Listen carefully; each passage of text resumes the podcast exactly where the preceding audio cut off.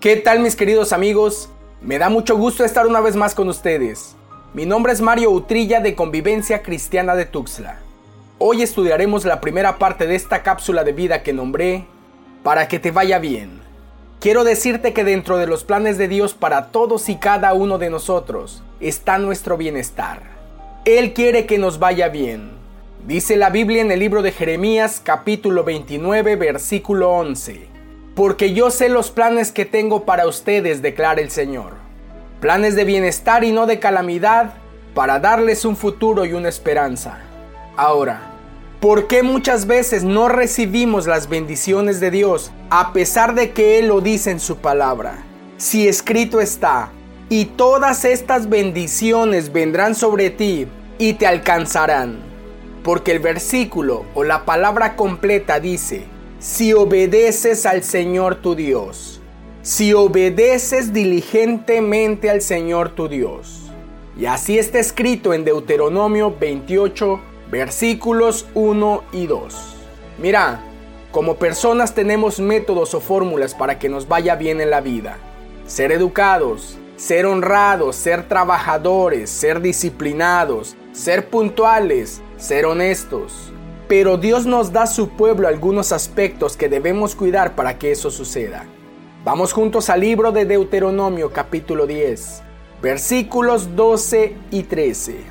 Ahora Israel, ¿qué quiere de ti el Señor tu Dios? Sino que temas al Señor tu Dios, que andes en todos sus caminos, que lo ames y que sirvas al Señor tu Dios con todo tu corazón y con toda tu alma y que guardes los mandamientos del Señor y sus estatutos que yo te ordeno hoy, para tu bien.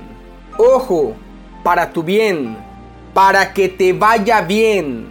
En el libro de Deuteronomio encontramos una recapitulación de lo sucedido a Israel en su transitar por el desierto. Deuteronomio significa segunda ley.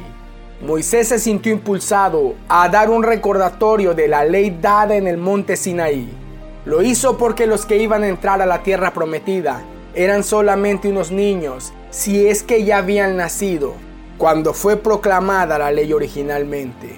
Lo hizo porque estaban en un punto crucial de su historia como pueblo. Estaban al límite de la tierra prometida, listos para poseerla. Cientos de anécdotas que contar a lo largo de 40 años en el desierto.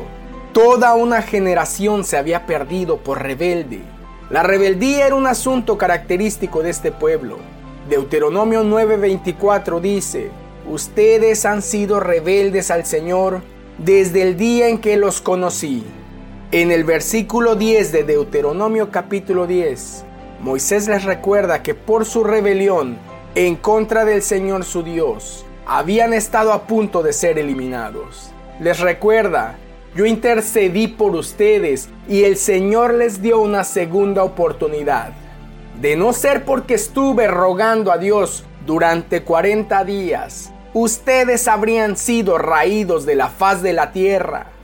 Después de hacerles el recordatorio, les hace una pregunta. ¿Qué pide el Señor tu Dios de ti? Y la respuesta resumida es temor, obediencia, amor, servicio y fidelidad. ¿Para qué? Para que goces de bendición y prosperidad, para que te vaya bien. Ahora Israel, ¿qué requiere de ti el Señor tu Dios?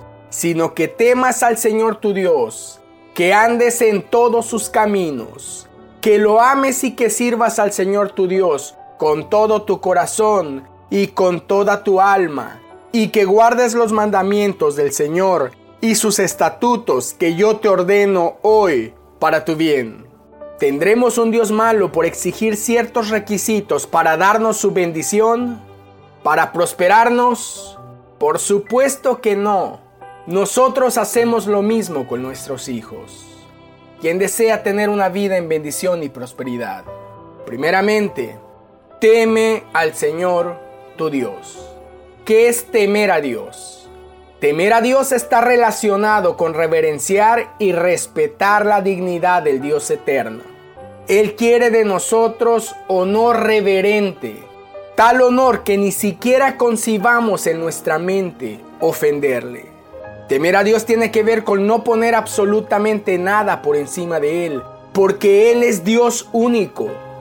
Éxodo 23 nos dice, no tendrás dioses ajenos delante de mí. Y el versículo 5 continúa diciendo, no los adorarás ni los servirás. Temer al Señor y Dios tiene que ver con reconocer su soberanía. En el libro de Isaías capítulo 45 versículo 7 nos lo hace saber yo soy el que forma la luz y crea las tinieblas, el que causa bienestar y crea calamidades. Yo, el Señor, es el que hace todo esto. Dios es amor, pero también es justicia. Él es perdón, pero también es el Dios de las venganzas. Él es un bálsamo que cura las heridas, pero también es fuego consumidor. Él es cordero, pero también es león. Acepta su soberanía. Temer a Dios tiene que ver con reconocer su grandeza. Nehemías 9:6 dice: Solo tú eres el Señor. Tú hiciste los cielos, los cielos de los cielos con todo su ejército, la tierra y todo lo que en ella hay, los mares y todo lo que en ellos hay Tú das vida a todos ellos y el ejército de los cielos se postra ante ti. Dios es grande, mide al universo con la palma de su mano y tiene a la tierra como estrado de sus pies. Temer a Dios es reconocer su justicia como contraparte de su amor y misericordia. Ojo, reconocer su justicia. Antes nos decían nuestros padres, no hagas eso o te va a castigar Dios. Aunque es una frase que nunca me gustó, había algo de razón en ella.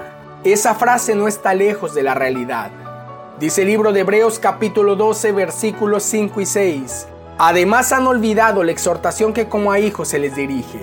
Hijo mío, no tengas en poco la disciplina del Señor, ni te desanimes al ser reprendido por Él. Porque el Señor al que ama disciplina y azota a todo el que recibe por hijo. Proverbios 3, 11 y 12 dice, Hijo mío, no rechaces la disciplina del Señor, ni aborrezcas su reprensión, porque el Señor ama a quien reprende, como un padre al hijo en quien se deleita. Temer al Señor tiene que ver con aceptar su disciplina. El hijo no se va de la casa al primer regaño. No tienes por qué irte tú. Una vez más, ¿quién quiere tener una vida en bendición y prosperidad? Teme al Señor tu Dios.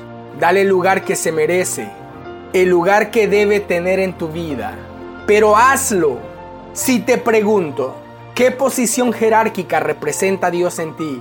La respuesta sería, obvio, Él es lo principal, Él es lo más grande que existe. Yo también creo eso, y así debería ser. Pero honestamente, ¿esa es la posición real que ocupa en tu vida?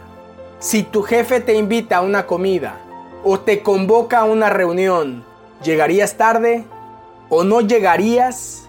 Y si fuera el gobernador quien te invita o el presidente, ¿le dirías que no irás porque tienes que ver un partido de fútbol? ¿O le dirías que tienes otro compromiso? Por supuesto que no lo harías.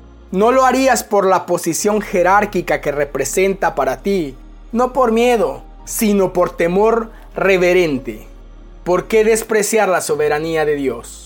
¿Por qué tener otras prioridades antes que Él?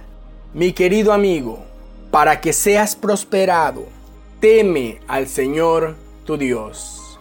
Esta es la primera parte de la cápsula de vida para que te vaya bien. Espera la segunda. Soy tu amigo Mario Utrilla. Te envío el más grande de los abrazos.